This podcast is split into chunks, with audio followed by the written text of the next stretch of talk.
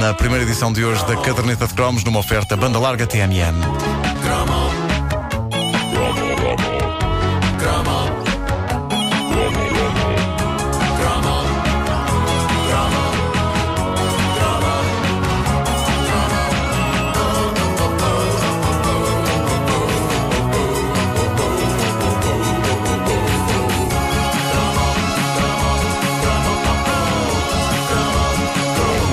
Este cromo foi-me sugerido por um ouvinte nosso chamado Gonçalo Monteiro, que está com algum receio de cometer imprecisões, mas que recorda uma das instituições mais humilhantes e com má fama dos anos 80, o ovo estrelado. E não é o ovo estrelado no sentido de produto que sai da galinha e que é frito. Não, ele refere-se àquele autocolante enorme que se colava na parte de trás dos carros e que, no fundo, queria dizer que a pessoa tinha acabado de tirar a carta. Ah, o Eh, 90? O 90.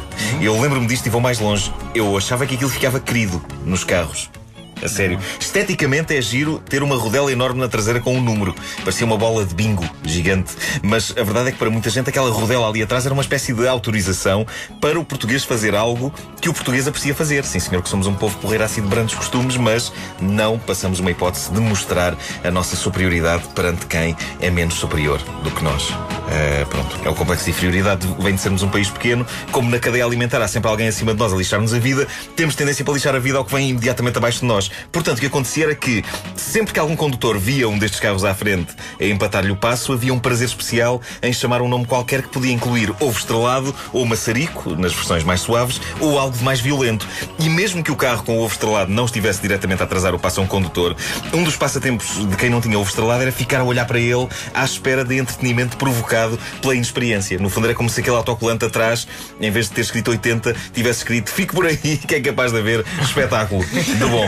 E isto era a reação dos portugueses gozões e, e que apreciam ver alguém abaixo deles a fazer disparates para seu profundo gozo. A reação das pessoas mais sérias e preocupadas era diferente. Como diz eh, na página oficial da caderneta no Facebook, a nossa ouvinte Sara Figueiredo, havia pessoas, nomeadamente familiares mais velhos, que viajavam com os filhos ou com os netos nos carros deles, que, ao verem na estrada um carro com a rodela, gritavam logo: Não te aproximes, afasta-te desse!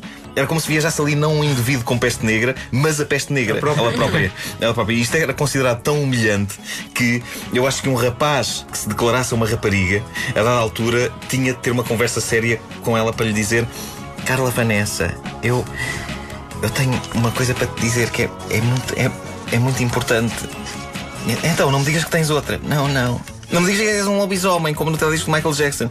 Não, Carla Vanessa, eu, eu tenho um ovo estrelado colado na traseira do carro. Estava tudo perdido. Epá, isso não há hipótese. Pá, era tramado. Até se ver o carro da pessoa, o ovo estrelado era o tipo de coisa que se tentava esconder desesperadamente até ao fim. Até já não dar mais para esconder. Era como ter uma verruga horrível e não falar sobre ela a uma potencial namorada até ao tu dia. a dares na verruga, pá. É preciso despir-se ao pé dela. Mas é que eu não sei se não era obrigatório. Tipo, Era, tiravas a carta. era sim, um senhor. período tinhas que ter Era obrigatório, Ah, era obrigatório, sim, senhor. Já não é? Quando eu tirei a carta, Agora já não é, agora já não é, mas era, era era obrigatório. Não digas isso ao. Vasco. É, é, Vasco. Ele também está a tirar a carta, Mas pá. depois estou. Mas depois ele estou. está, ele está de posto a informação, tu ainda não.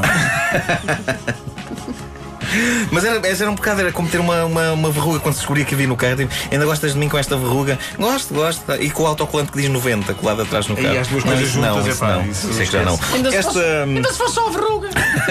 esta prática do ovo estrelado durou pelos anos 80 fora, mas a dada altura foi abolida, lá está. E agora que eu estou a tirar a carta, agora que eu me preparo, e tu também, Vasco, Sim. mais dia menos dia, nós vamos pegar num carro e vamos andar por aí a circular como as pessoas normais. E, e agora é que eu dou valor a essas espetaculares rodelas amarelas. A minha visão sobre este clássico dos anos 70 e 80, a grande e chamativa rodela amarela com o limite de velocidade para os recém-encartados, é uh, totalmente diferente destes lugares comuns de humilhação e negatividade. Eu defendo o ovo estrelado. tu Como gostas? Eu gosto.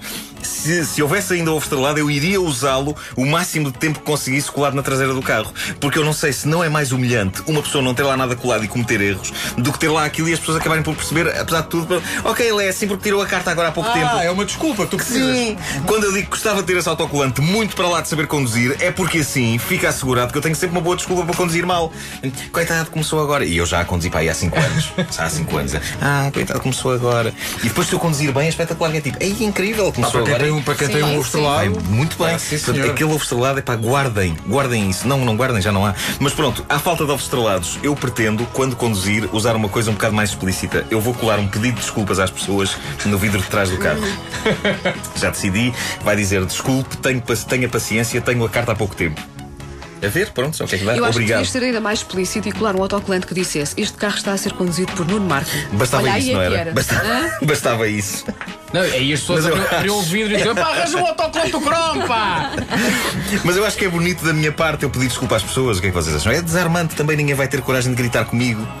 Também posso usar de facto o texto de atenção que sou o autor da rubrica Caderneta de Cromos, mas nunca é ajuizado um humorista usar o seu trabalho para conseguir coisas, ao contrário do que se passa com outras profissões. É que se apanhamos alguém que nos odeia, e é fácil odiar palhaços que acham que têm muita gracinha, estamos tramados. Um dos meus traumas foi uma vez num restaurante de hambúrgueres, quando o, o tipo que atendia, antes de ir buscar o que eu tinha pedido, me diz: Você é o homem que mordeu o cão, não é? E eu disse que sim, e ele fez um som do estilo. Estão a perceber o som? Sim, não é sim, um sim, elogio, sim. não é um Não é elogio. Não é é um elogio. palhaço. Você é o homem que mordeu o cão e eu sim, e ele. E foi-se embora. E até hoje estás à espera do hambúrguer. Não, não, Nunca não. te serviu. Não, fiquei o tempo todo a pensar: este tipo cuspiu-me no hambúrguer. este tipo cuspiu-me no hambúrguer. Foi lá dentro e aplicou-lhe. Só comi as batatas naquele dia. Só comi as batatas. Fizeste muito E a bem. esta hora tem ele a ouvir o rádio e dizer: "Ah, Foi só nas batatas. Não, pareciam sequinhas, pareciam sequinhas. Além disso, as batatas é à vista da pessoa. Porque ele cuspiu antes de fritar as batatas. Ou então secou-as com gás. Secou-as com quê? Não interessa, avancemos. Com gás! A caderneta de cromos com o Nuno Marco disponível em podcast em radiocomercial.clix.pt e também no iTunes. É o podcast mais requisitado, resto no iTunes em Portugal. A caderneta de cromos é uma oferta banda larga TMN.